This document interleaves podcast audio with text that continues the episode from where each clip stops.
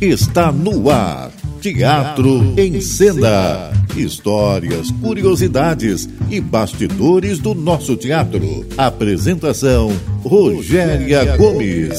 Sempre um grande artista convidado aqui na Roquete Pinto, a rádio que liga o Rio. Olá, ouvintes do nosso Teatro em Cena. Muito bom estar com vocês mais uma quinta-feira, meia-noite, aqui na nossa Roquete Pinto. E como você já sabe, Teatro em Cena é o teatro, é o programa do teatro brasileiro. Aqui a gente conversa sobre histórias, curiosidades e os bastidores do teatro. E, sobretudo, com a galera que faz essa, essa magia acontecer. Por isso, para a gente é muito importante a sua participação. Nós procuramos sempre fazer um programa bastante interessante, diferente, então a sua participação é fundamental. Eu aproveito para agradecer a vocês que têm enviado perguntas e peço que continuem mandando, porque isso faz o nosso programa ficar ainda mais bacana.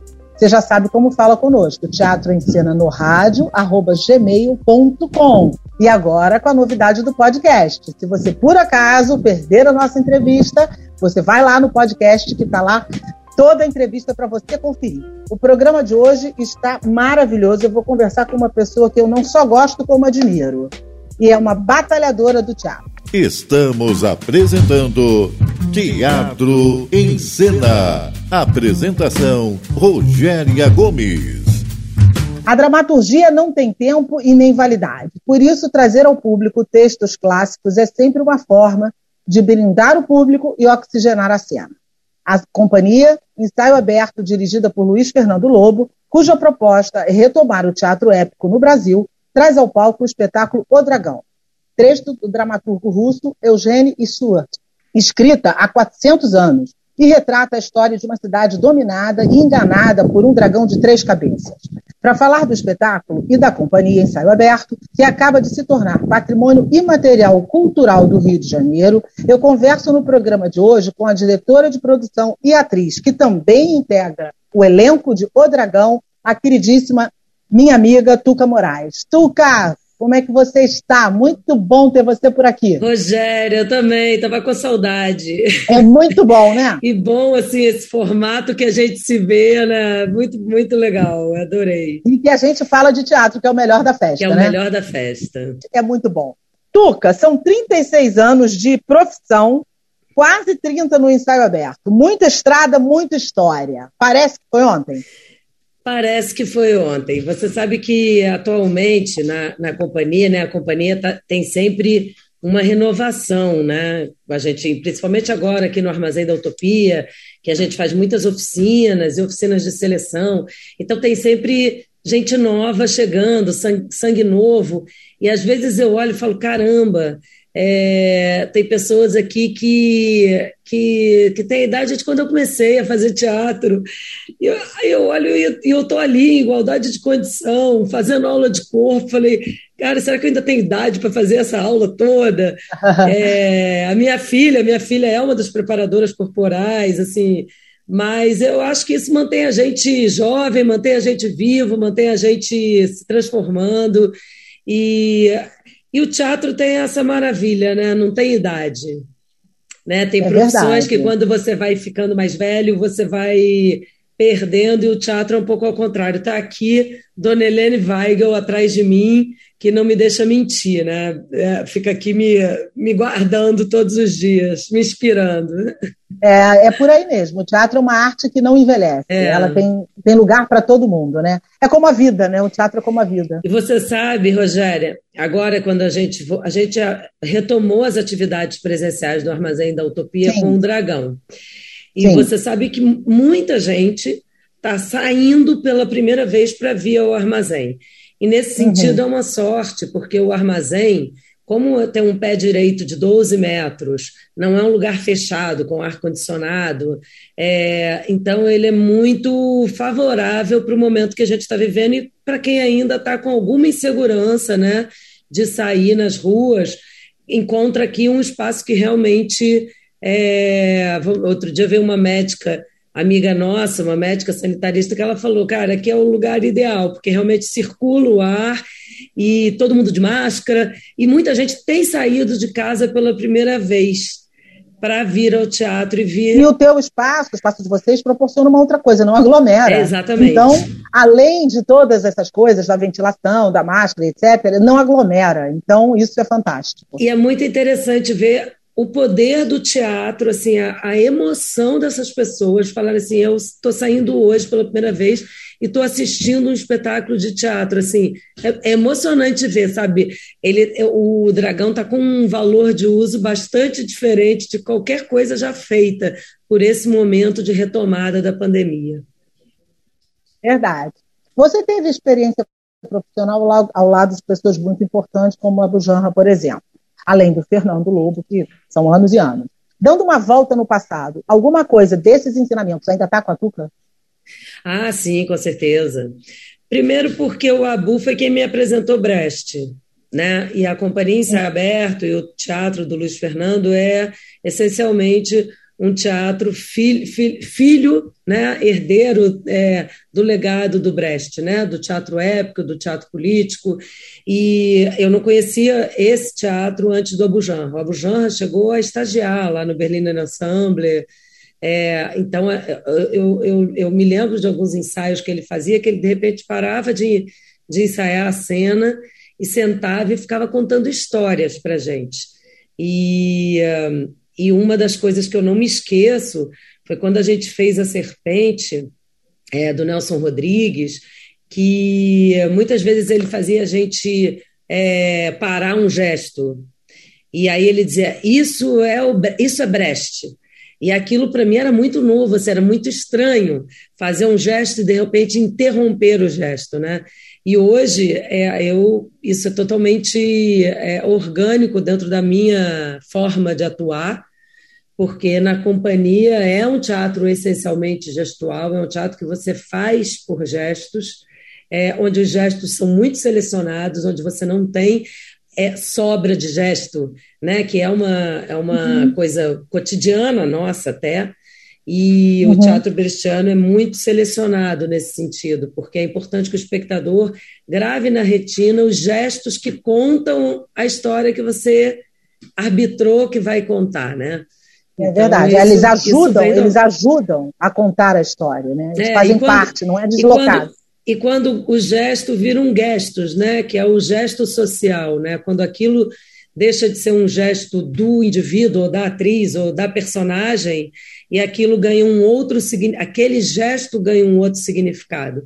Então, isso, essa sementinha aí foi plantada no Abu com certeza na companhia que eu consegui desenvolver e entender isso na prática, porque é, muitas coisas que você ouve pela primeira vez, né, até você desconstruir o que você já aprendeu, mas o Abu deixou muita coisa plantada aqui, não tenha dúvida. Pergunta do internauta que o bloco está acabando, para você responder brevemente, que eu não posso deixar de fazê-la. É, o que você mais gosta em ser atriz e o que você não aceita fazer? Mônica Sanches. O que eu mais gosto em ser atriz é a possibilidade de me jogar no abismo todo o tempo. É, estar em cena é estar à beira do abismo. E o que eu não faria de jeito nenhum como atriz, acho que nada. Respondidíssimo. Então agora a gente vai ouvir um pedacinho da trilha de O Dragão e a gente volta já. O nosso intervalo é bem rápido, não sai daí que o papo vai continuar maravilhoso, porque a Tuca é incrível. A gente volta já, é rapidinho, não sai daí não.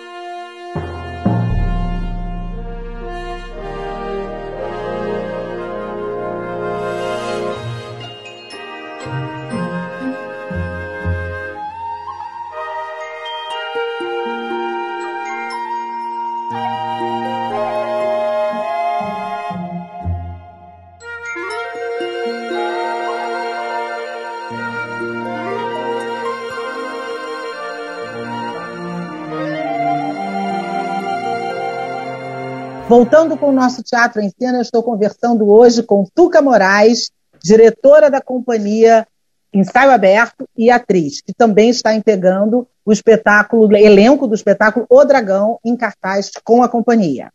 Tuca, querida, você, como eu acabei de dizer, é diretora de produção da companhia desde o seu início.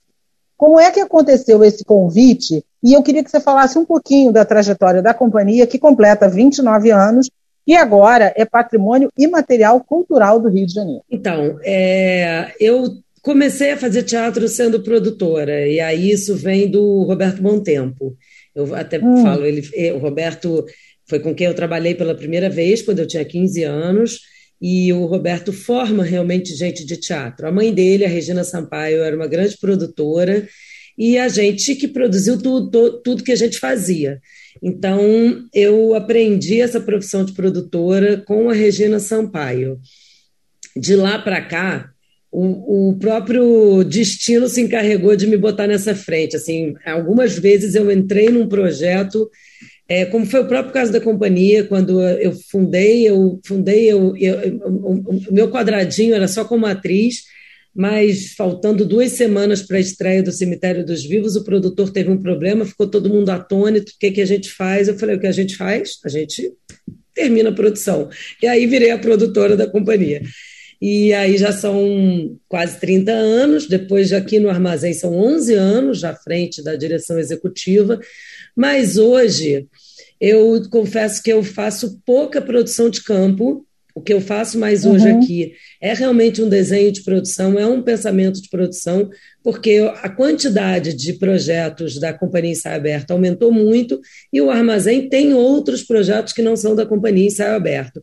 Fora que eu estou na frente de captação, na, numa frente para poder manter toda essa estrutura aqui. Então, eu tenho um time maravilhoso, assim, a, a produtora do Dragão não sou eu quem pegou no pesado, quem pegou, quem, quem meteu a mão na massa, é a Cida de Souza, que é uma pessoa que já trabalha com a gente há algum tempo, que vem da Intrépida Trupe, já tinha todo, todo um caminho aí, uma estrada, e cada vez mais a gente está aumentando o nosso time de produtores, é, porque eu, eu, já não dou conta mais, assim, lá nos primórdios eu fazia tudo isso e ainda realmente fazia produção. Agora eu dou mais, mais pitaco na produção do que outra coisa. Mas produção Até porque é. Você também é atriz, né? Exatamente. Você também é atriz, ainda tem essa parte. E, e como a gente aumentou muito a quantidade de espetáculos e a quantidade de, de tempo que a gente se dedica ao artístico, no estudo, em outros projetos que a gente tem aqui no armazém, a gente tem um, um processo constante de estudo no armazém é, eu não dou mais conta de estar à frente. Mas eu adoro produzir, viu? Produzir é uma. Não é, para mim não era um problema é, essa divisão de AM e FM. Eu costumo brincar com, quando eu estou aqui com, a, com as uhum. produtoras, eu falo, ó, agora eu vou virar abóbora. E eu, assim, vamos ter um papo AM ou um papo FM, entendeu? Porque são canais uhum. diferentes mas eles se complementam. Uhum. O que é interessante dizer é que na companhia, todos os atores hoje ocupam uma função não artística também, não necessariamente na produção, mas às vezes na, na ciência do novo público, que é o nosso departamento de agendamento de público, é, também nos cuidando dos acervos de figurino, de objetos.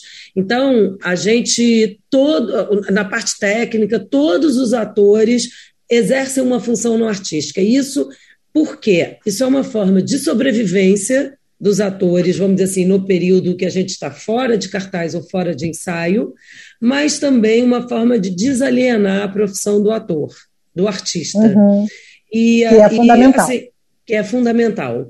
E, e, a gente tem visto que isso tem dado certo, isso está fazendo com que os atores fiquem por mais tempo na companhia, porque conseguem sobreviver do seu ofício, e também está fazendo com que as, as produções é, sejam mais caprichadas, porque Gente, é, é, cada um de nós cuidando do nosso ofício, né? Como é no circo, a tradição aí do, do circo, né? Cada um cuida do seu número. E eu acho interessante porque, além de tudo isso, para além de tudo isso, ainda tem a questão do olhar. Ele sai um pouco do olhar do ator ou disso, daquilo, e vai para um outro olhar que completa essa estrutura artística, digamos assim, né? Eu acho que amplia bastante. É, vocês bancam uma proposta diferenciada é, na companhia, desde sempre.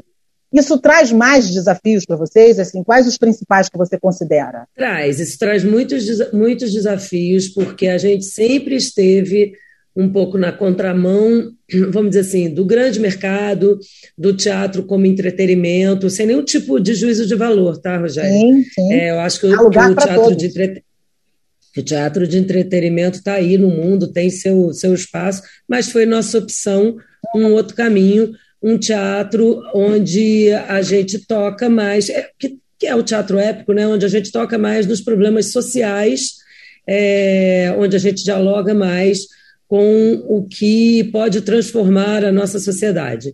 Isso nos traz, claro, muitos, muitos ônus, mas também nos traz muito, muitos bônus. A gente tem um público absolutamente fidelizado e eu reputo ao repertório que a gente faz. Se você vier aqui no Dragão, a gente faz o Dragão sextas, sábados, domingos e segundas, todos os dias lotados, e você vai encontrar pessoas de todas as classes aqui, pessoas vindo ao teatro pela primeira vez, pessoas da periferia, pessoas intelectuais. Então, esse, isso está ligado, a meu ver, ao repertório que a gente está fazendo.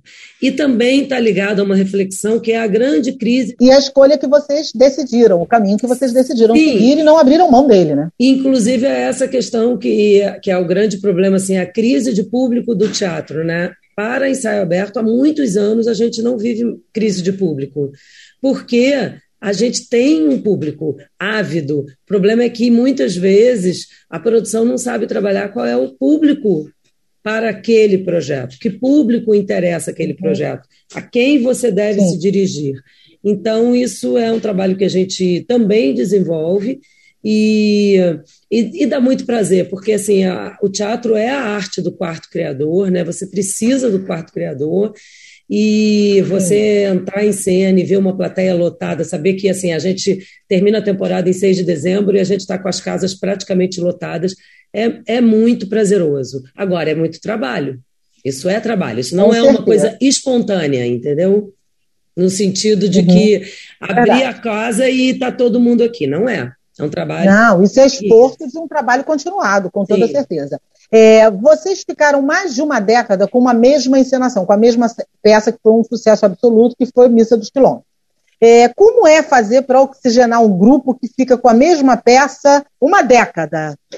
Eu fico pensando nisso, assim, como é que vocês conseguem alinhar esse negócio? Então, Isso é gente... é para craque, né? Isso é para craque. A gente tem um trabalho que o nosso, o mais importante para a gente é o processo. Então, a peça, depois que estreia, para a gente nunca está pronta. A verdade é que a gente trabalha o espetáculo diariamente. Diariamente, os atores chegam três horas, quatro horas antes do espetáculo, fazem aula de corpo como se fosse um dia de ensaio, trocam de roupa, fazem sua aula de corpo, fazem tem meia hora de aquecimento individual. E aí a gente trabalha cena e muitas vezes a gente muda cena, muda detalhes de cena e vai cientificizando. O que, que acontece? O espetáculo, quando estreia, ele nunca estreia com todas as cenas no mesmo lugar do gráfico. E o elenco não tem a mesma ciência de todas as cenas. Isso é uma escolha do diretor. Ele diz: essa cena eu vou trabalhar muito, essa eu vou trabalhar menos, porque por motivos óbvios, pelo tempo, ele não consegue trabalhar tudo igual. E aí, depois que o espetáculo vai se desenvolvendo, ele vai fazendo esse ajuste fino, de forma que não deixe o espetáculo perder o que o Brecht dizia que era os 30% que se perde depois que o espetáculo estreia. E também uhum. tem um encontro com o público, que é uma variável bastante importante. Né? Então, isso precisa ser levado em conta. Então, o que vai acontecendo é que o espetáculo vai aprimorando, aprimorando, aprimorando, a gente não para de trabalhar. Essa é a forma de manter vivo e pensar que nunca é uma repetição, é sempre um novo encontro com um novo público. Com certeza. Pergunta do internauta para você responder rapidamente, porque senão quem toma bronca sou eu, deles, eles me escrevem. Como produtora no Brasil há muitos anos, um país que não valoriza muito a arte, o que, que você considera o calcanhar de Aquiles para o produtor brasileiro? Lorena Vital. Lorena, para o produtor brasileiro, o que eu considero é o chamado planejamento e calendário. A gente, como produtor independente, tem muita dificuldade de se planejar, porque não existe uma política pública é, onde de continuidade. Então, cada governo faz uma política, essa política é rompida quando muda-se um governo, e você, no que você perde a continuidade, você perde, vamos, vamos chamar assim, a linha média. Então, você está sempre começando, tirando tudo da inércia. Né? E daí a grande vantagem é, de se ter uma companhia e um trabalho de grupo continuado, que você consegue não, não deixar o, a, aquele coletivo entrar na inércia. Né? Tirar qualquer é lei da física, né? Tirar qualquer coisa da inércia é mais difícil. Então, para mim, essa é a grande dificuldade, não a falta de políticas públicas é, de forma que a gente consiga se organizar, e aí o que a gente tem são editais esparsos que não dão conta de todo o mercado, então a gente fica se degladiando entre, entre nós mesmos e a gente não consegue é, criar uma política de Estado de que realmente fomente a cultura como, como um bem e um direito social, né? A cultura não é vista como um direito social. Verdade, infelizmente. Vou fazer a exceção a Niterói, que agora fez uma declaração de que a cultura é direito, né? É, um, é precisa ser vista como um direito para que ela possa ter uma política de continuidade. Verdade. A gente termina o bloco, então, após a resposta da Tuca, com mais um pedacinho da trilha de O Dragão e a gente volta já. Fique esperto aí que no próximo bloco é a hora dos nossos convites. E a gente volta já, é um rapidíssimo intervalo. Já já voltamos.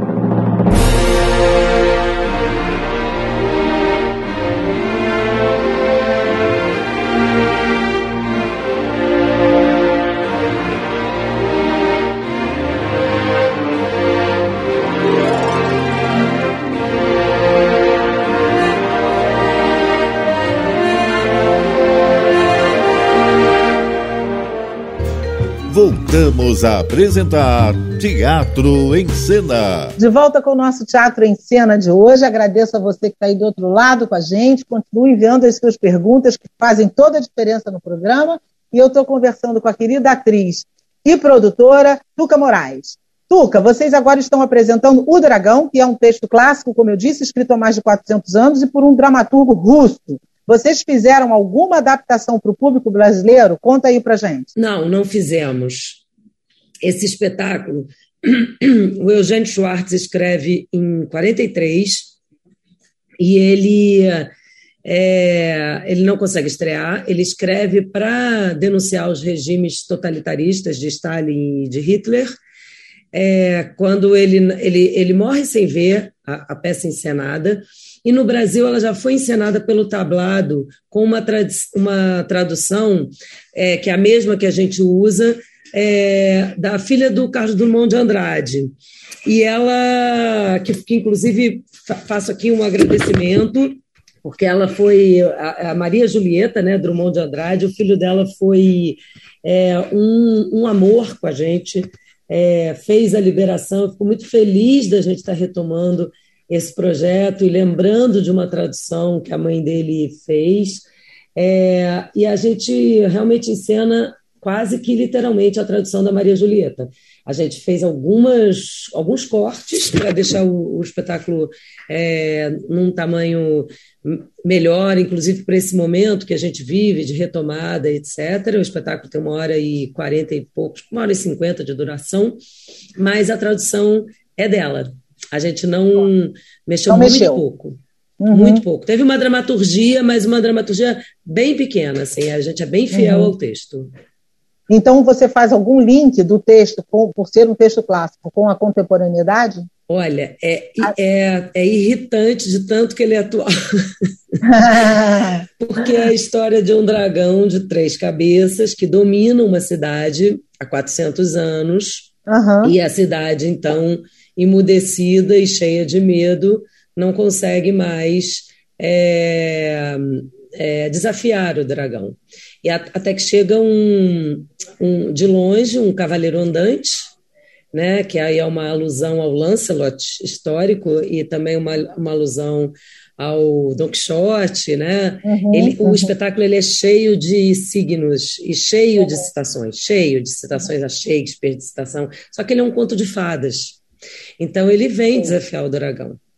E ele. Ah, eu não posso dar tanto spoiler assim, enfim, ele desafia é, não, o dragão. conta se teve alguma. Mas a verdade é, é que o ele. próprio texto ele, já ele, é atual. Ele fala que ele faz um conto de fadas para esclarecer e não para ocultar. Então, a, uhum. é, é quase impossível não fazer uma comparação com o momento em que o Brasil vive, o momento que o mundo vive, onde a gente está tão, tão tolhido dos nossos direitos, né?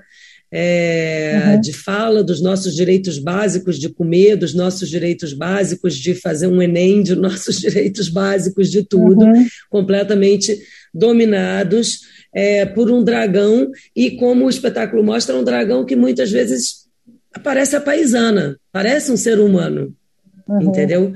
É bem, é muito interessante uhum. Ver a contemporaneidade do texto e, e é bem é, é, é, é encantador ver como o espectador, a gente tinha muita dúvida o quanto o espectador ia é, pegar algumas coisas que são históricas ditas no espetáculo e, e, e fazer essa ligação. E, e, eles fazem totalmente, assim, porque, claro, a gente. Quando vai fazer um uhum. espetáculo, a gente se prepara. Então, a gente vai ler textos de apoio, a gente vai buscar uma bibliografia de Sim. apoio, mas a gente sabe que isso não é o comum da maioria do público que está aqui dentro. Né? mas é o uhum. link é total. Venha ver que depois você vai me dizer uhum. se é contemporâneo ou não. Com certeza.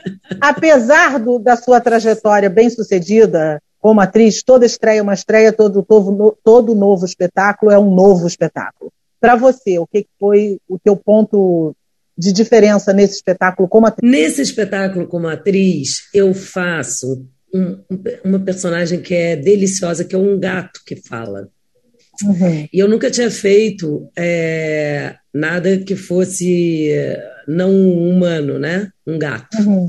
Então uhum. era um enorme desafio fazer o gato, e é o gato que, que, que é o agite propista, é o gato que vai para os subúrbios avisar uhum. que vai ter um novo duelo, é o gato. Só que ele, na real, ele tem uma cena Todas hum. as outras cenas são intervenções e pequenas falas. Ele não tem uma grande cena, mas ele está presente o tempo inteiro.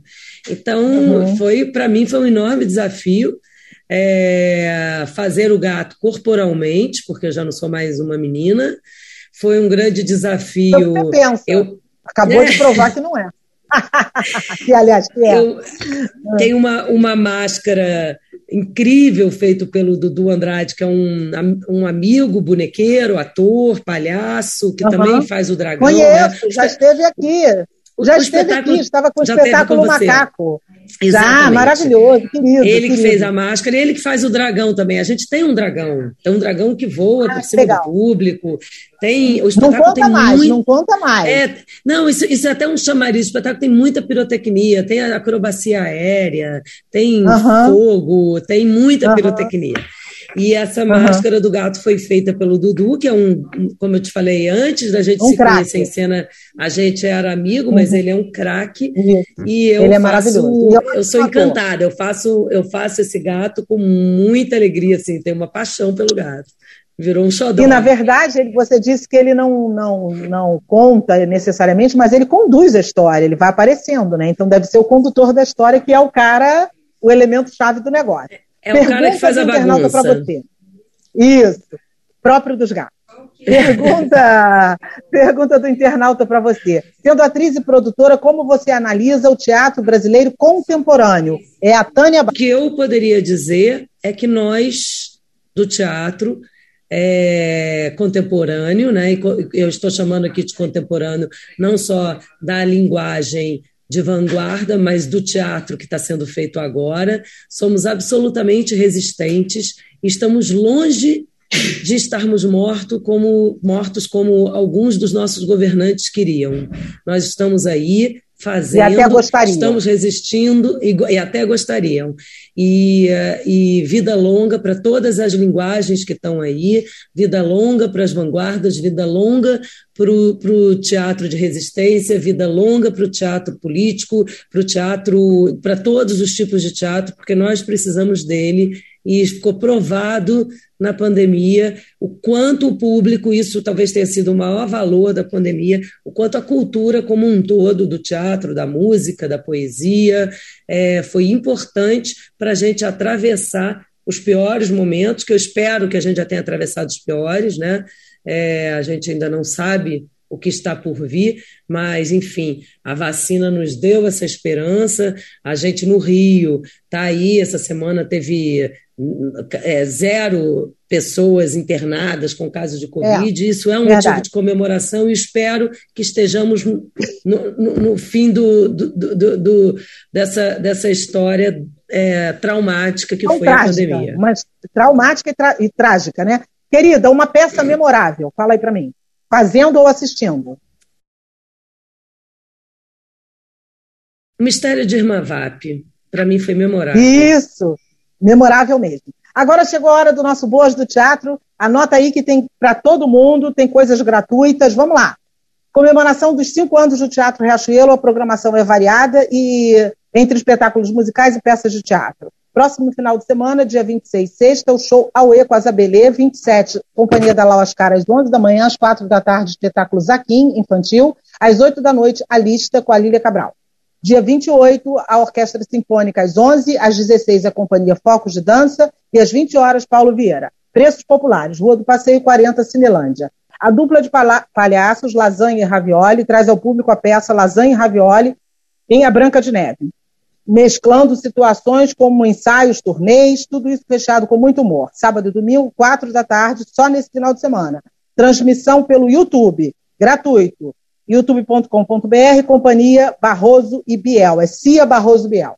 Padical, uma peça que discute a influência da contemporaneidade no cotidiano, terceirizando as relações. No elenco, Carolina Pismel, Isaac, Isaac Bernard, entre outros. A direção é do Paulo Vindes.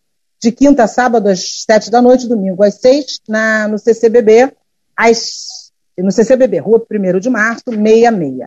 Querida, a gente está chegando no final. A minha dica dessa semana vai para o espetáculo Zaquim, é um espetáculo infanto-juvenil, lindo, musical, que tem única apresentação, como eu disse, quatro horas, sábado agora, no Teatro Riachuelo. A sua dica qual é? A minha dica é A Casa e o Mundo Lá Fora, que estreia no dia 24 de novembro e fica até 16 de dezembro, às quartas e quintas.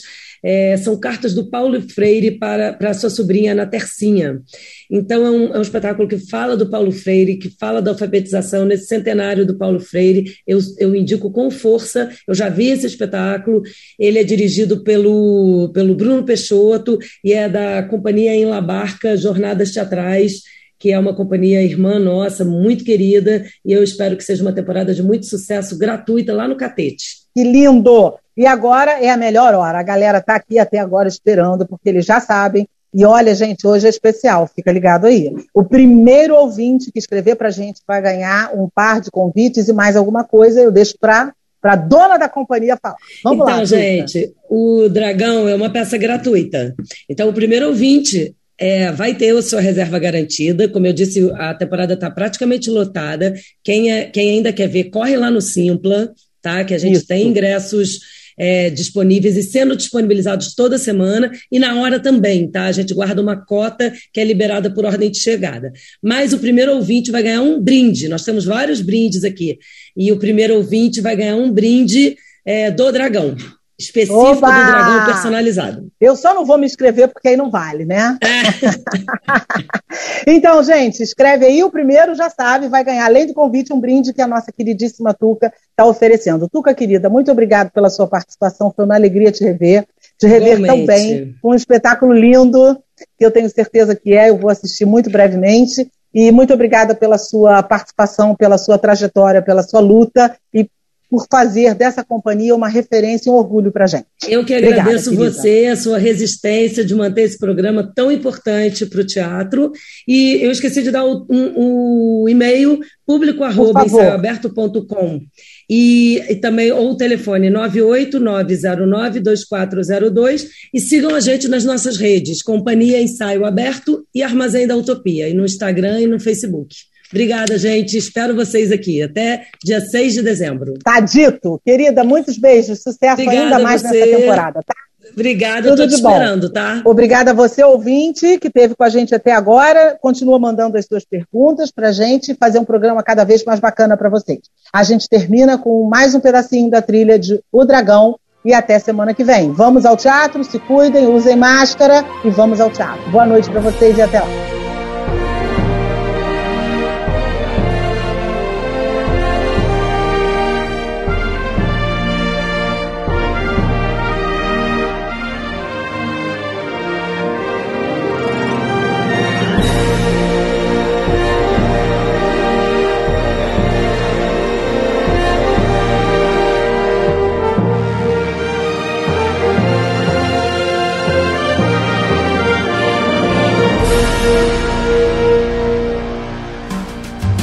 Você ouviu Teatro em Cena. Apresentação Rogéria Gomes. Aqui na Roquete Pinto, a rádio que liga o Rio.